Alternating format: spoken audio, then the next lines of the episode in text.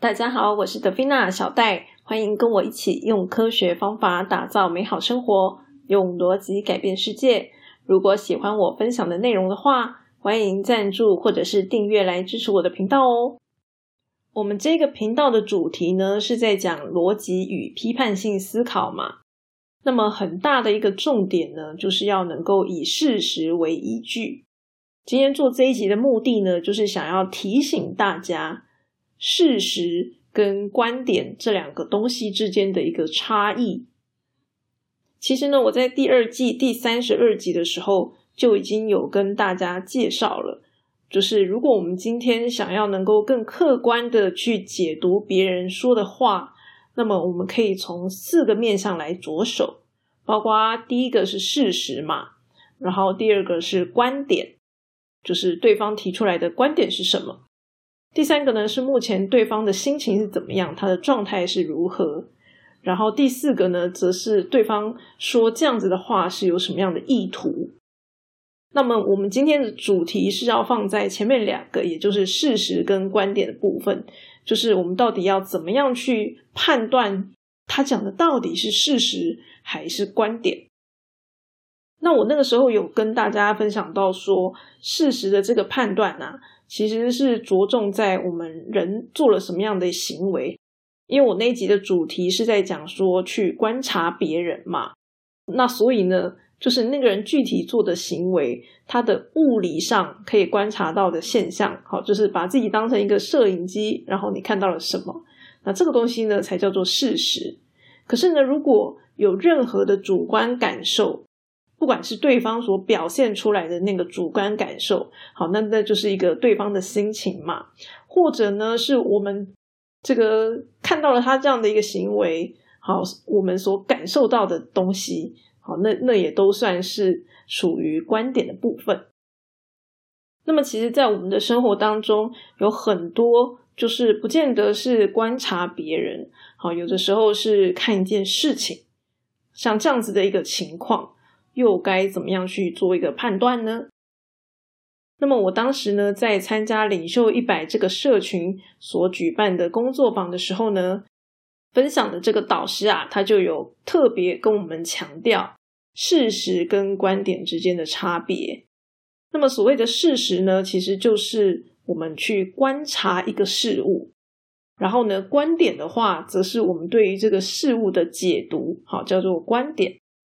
那么这位导师他是怎么样带我们这个活动的呢？首先，他是给我们看了一张照片。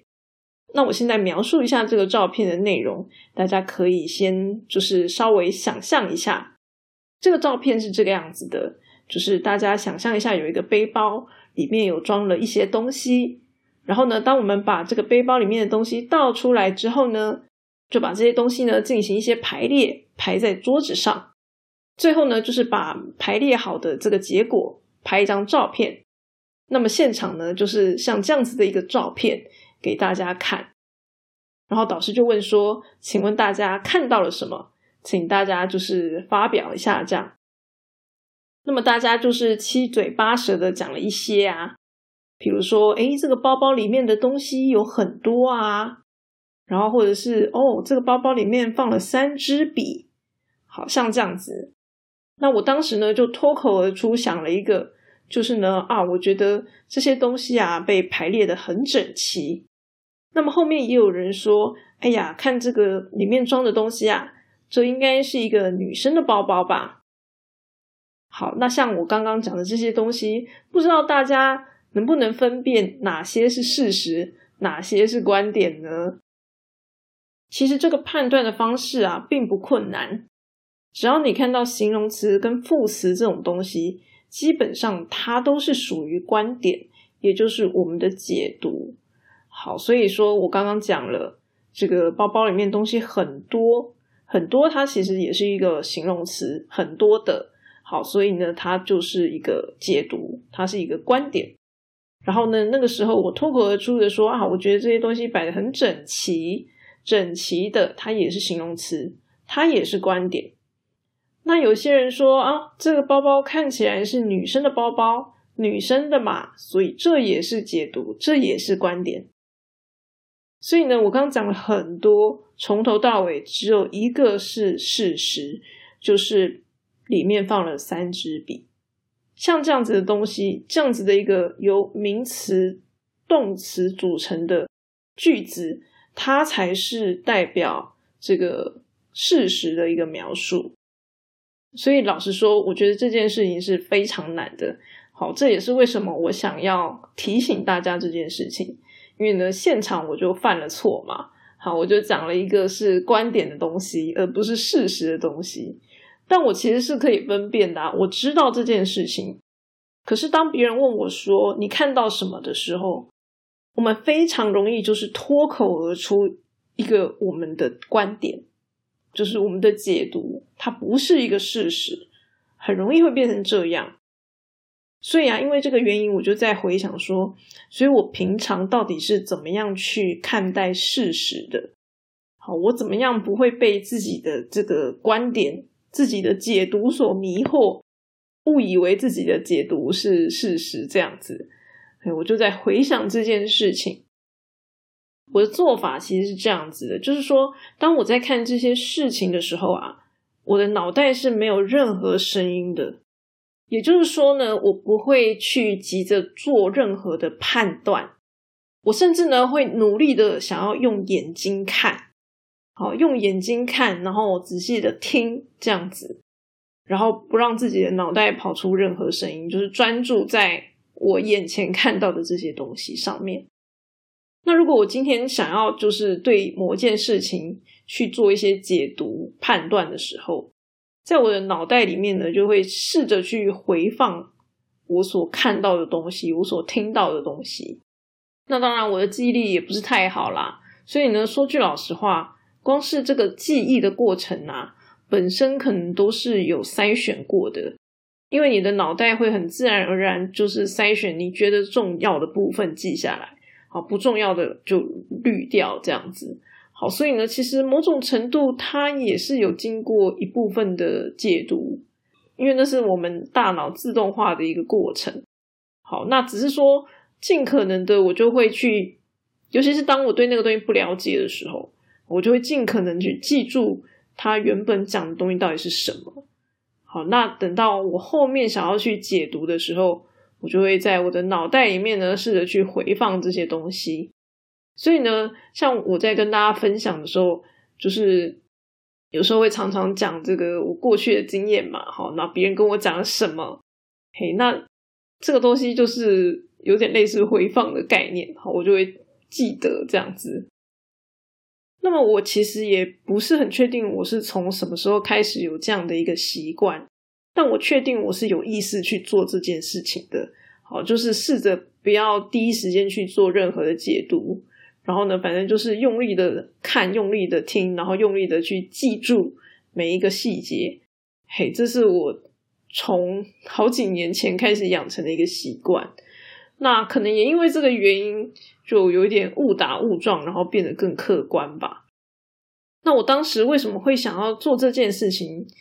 嗯，搞不好也是跟我不太聪明也有关系啦。哈，有的时候可能当下想不出来，嘿，那干脆就放空好了啊，不是，就是诶，仔细的看，仔细的听嘛，好，仔细的记，然后呢，可能事后再回头来想，仔细想想，也许可以想得出一些端倪。哦，也许是这样子，但总而言之呢，这就是我的一个方法，就是呢，当我看见一件事情的时候。我不会在第一个时间就去做解读。那当然有的时候啦，有的时候就是难免你不想解读，但是你的身体就会有一些自然反应。就是呢，如果对方讲的话跟你的这个价值观或者是你想的事情差异非常大的时候，我们是非常容易就是引起这个生理上的情绪。好，所以呢，那个时候当下我就会感受到说，哎。这个我的血液变快了，好，我的这个心脏开始砰砰跳，好，然后身体开始发热，就是呢，很想要去反驳对方。嘿，那当我发现自己有这样的一个身体状态的时候呢，我就会尽量叫自己冷静一点，就是知道说这这样是不行的嘛，好，因为我们不能够去急着去反驳对方，因为反驳对方其实那就是一个观点上的冲突。我们还是必须要去冷静下来听对方讲话。那么讲这个事实跟观点，它的重点是在哪里呢？就是说啊，比如说我举个例子好了，假设我们今天遇到了一件事情，然后呢，这件事情让我们觉得说，诶，这个人呐，好像不是很理想，感觉不是很友善。这时候我们就不要急着去把这件事情好像是下定论那样子的去去做一个评判，好，而是说呢。嗯，我们必须要收集更多的证据。好啦，接下来可能第二次、第三次，诶，我们累积了越来越多事件之后呢，开始呢就会对这个人呢有更确认的一个看法。好，比如说他做了三次的事情，可是这三次的事情呢都做的不是太理想，都有一些这个不好的地方，那我们可能就会觉得，诶，这个人好像不是那么的好。那么我们通常是不是就会觉得，哎，更肯定了这个人不是那么好，对吧？因为次数多了嘛，哈，累积的次数够多的时候呢，就会更加的去证明这件事情的这种感觉。这个虽然是我们自己脑袋里面自动的机制，好，你根本不需要去思考，它自动就会是这个样子的。只是差别是在于说，如果我们是靠自动的机制去产生这样子的一个想法的时候。我们很容易就会觉得这个东西就是事实。好，我觉得它不好，这件事情是事实。但其实它是一个观点，就是我们要能够认知到它其实是一个观点。因为有的时候我们觉得它不好，可是对别人来说，他不见得是不好的人呐。像我印象很深刻，就是以前有那个白小燕命案嘛，好，就是白冰冰的女儿被绑架，然后被杀了。那这个犯案的人叫什么？陈建新吗？有点忘记。但总而言之呢，这个凶手啊，大家都觉得他坏透了，对吧？哦，就是做这么伤天害理的事情。可是这个凶手他竟然还是有结婚的耶！而且我印象很深刻，就是说那个时候好像是说他的妻子就是觉得她的丈夫是很好的。当然，我并不是想要帮他漂白的意思，而是说。每一个人就是看待同样的一个事物的时候，其实是很容易会有不同的解读、不同的观点产生的。我们必须要能够清楚的知道这件事情。那么最差的情况就是有一些人呢，他并不是哦，就是这个人做了坏事，做了一次、两次、三次，好，做了好多次才觉得这个人坏。有些人不是这样子的，有些人呢是可能对方犯了一次的小错，那就觉得他很坏，或者是怎么样。有一些人是这样子，就是他不需要很多的次数，他就会认定认定对方是个怎么样的人。有的时候是这样子，那这样子其实就不是一个太理想的状态嘛。所以说，我们必须要记得一件事情，就是当我们在进行一个事情的解读，哈，就是产生我们的观点的时候，很重要的就是到底这个支持我们这个观点的证据是有多少的。就像我刚刚讲嘛，哦，我觉得这个人不好啊，那所以他到底哪里不好？因为哦，比如说这个他工作都摆烂，好摆烂一次、两次、三次，是个不负责任的人。像这样子，就是我们要能够知道说，诶，我觉得这个人不负责任，好，这是一个观点。虽然他有很多证据，但是呢，他随时都是有可能会被推翻的。像我啊，前一阵子就是换工作嘛。好，那么呢，我到了一个新的公司，当然就是有很多不懂的事情需要请教同事啊。那可是呢，这些同事啊，不见得说，诶，我今天问了一个问题，然后他就能够很快的回复给我。那么其实呢，我一开始也会有点担心，说，哎，是不是这个同事不是很喜欢我们这种就是突然杀进来的人这样子？嘿，我一开始也会担心这件事情。可是呢，后来在跟他们就是接触相处之后啊，我就发现并不是这样子的。啊因为其实呢，我们这些同事就真的实在是太忙了，哦，他们真的是非常的忙碌。嘿因为我后来也是变得非常的忙，就是因为事情很多，然后很忙，所以呢，基本上有新的同事来可以就是帮忙，高兴都来不及了，怎么还会就是不开心呢？那所以呢，我当时那个想法就是想太多了嘛，哈。就是基本上大家都是很高兴，就是有多一点的人来帮忙的。好，那只是呢，因为可能就是事情实在是太多了，所以呢，别人不见得有办法这么的及时回复你。那大概就只是这样子而已。嘿，所以呢，嗯，也许我们在遇到了一件事情的时候呢，我们会有一些解读、想法跟猜测。可是呢，我们必须要能够清楚的知道，它就是一个观点。然后呢，并且这个观点呢是有可能会改变的。所以呢，随着时间的过去。然后看到更多的这个事实，啊，更多的证据的时候呢，是会变得不一样，是可以去做一些调整的。因为毕竟呢，我当时算是到一个新环境嘛，好，所以呢，我也很怕说，哎，这个环境会不会有一些勾心斗角啊之类的这种不是很喜欢的状况。那么不过呢，虽然我就是遇到这些事情的时候，会有第一个念头冒出来说，哎。会不会是这样子的一个情形？好，可是呢，我会知道说，我这是一个观点，好，或者你也可以说这是我的假设，好，所以呢，这个时候我就会告诉自己说，哎，不行，我必须要去预设对方是没有恶意的，然后呢，我要能够就是多观察，再继续多搜集一些证据，确认一下到底对方是有恶意的呢，还是他们是没有恶意的，然后经过更多的观察之后呢，才去做一个判断。